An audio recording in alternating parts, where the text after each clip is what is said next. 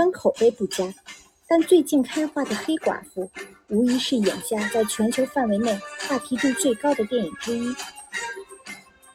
其实，除了超级英雄，黑寡妇另一个著名身份是美俄两国的双面间谍。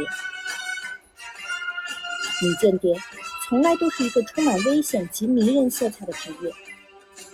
他们有的靠天使面孔与精湛演技与对手周旋，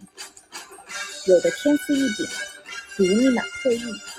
在斗室内就能掌握半个世界的机密要闻；还有的则靠拳脚打天下。当然，荧幕上那些传奇女间谍们，更多时候是几大优势兼具。一九三一年。女间谍第一次出现在了大荧幕上，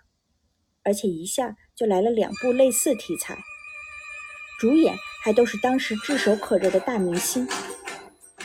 格丽特·嘉宝的魔女玛塔和马琳·戴德利的羞辱。不用说，二人都是走颜值路线的。比如魔女玛塔的主角玛塔·哈利，历史上确有其人，表面上。他是一战时期巴黎著名的脱衣舞演员，但其另一个身份则是法德两国的双面间谍。最终，一封由当时驻马德里的德军发往柏林的电报，暴露了马塔的身份，导致他被法国军方逮捕，被判叛国罪，处以枪决。个人认为。最难以复制的女间谍形象来自2006年的电影《黑皮书》。卡里斯·范侯登集风情与楚楚可怜于一身，精准拿捏住了一个等待复仇的女人在爱与恨之间的尺度。虽然间谍如果长相太出挑，会更加引人注目，增加暴露的风险，但美貌则经常是女间谍的武器。最诸如安吉丽娜·朱莉、大表姐詹妮弗·劳伦斯、苏菲·玛索、戴安·克鲁格，当然还有黑寡妇斯嘉丽·约翰逊等众多女神，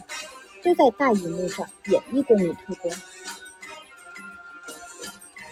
对女间谍颇有情节的法国导演吕克·贝松，2019年执导的电影《安娜》，找来了九头身的俄罗斯超模萨沙·露丝主演。虽然影片成色一般，但一张冷艳的脸的确能颠倒众生。同样模特出身的赛皇查理斯·赛隆，在《极寒之城》中的女间谍形象是一头个性的银发，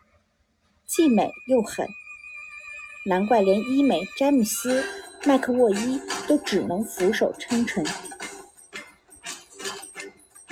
而片中最为人称道的，便是赛皇长达十多分钟的长镜头打戏。是的，荧幕上的女间谍，性感美丽之外，往往还会有凌厉的身手。最具代表性的，或许就是大嘴美女朱莉演的少特，跳得了楼，飙得了车，炸得了地堡，玩得了肉搏，简直就是一个摔不烂、打不死的超级女金刚。而当年还意气风发、没有那么多烂片在手的吕克·贝松，和前妻安娜·帕里约，也曾创造过一个经典的女间谍形象——尼基塔。这个一身利落小黑裙、一双细高跟鞋、眼睛不眨就能克敌制胜的形象，此后又出现在法剧《尼基塔女郎》和美剧《尼基塔》里，其中。美剧版本由已成为动作片女王的 Maggie Q 完美演绎。对了，她和前男友吴彦祖还主演了一部《赤裸特工》，不过卖肉的成分居多。其实现实中的大部分时间里，间谍工作并没有电影中那样动辄追车枪战、火花四溅，很多只是坐在办公室里加密解密。比起拳脚，头脑才是他们的武器。英剧《布莱切利四人组》聚焦的就是几位参与布莱切利破译工作的女间谍。他们或长于推理，或善于记忆，凭一串数字代码就能直接说出他代表的地理位置、驻扎军队人数、负责人员等等信息。而在《碟中谍六：全面瓦解》中的白寡妇凡妮莎·科比，也是靠脑力周旋于各种势力之间，非但最后能全身而退，还赚得盆满钵满。当然，也有人想打破女间谍就是美丽冷艳的刻板成见。比如喜剧演员梅丽莎·麦凯西饰演的苏珊，或许就是史上最胖女间谍了。但看她穿着风衣，举着枪，别说，看着看着还真有点精英特工的范儿。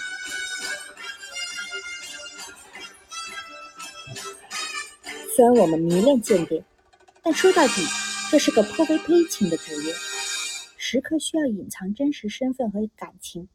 甚至连至亲也要欺骗，这对于更重情感的女人来说更为残酷。间谍同盟就聚焦于这个身份的悲剧性上，在间谍与妻子这两个无法调和与折中的身份中，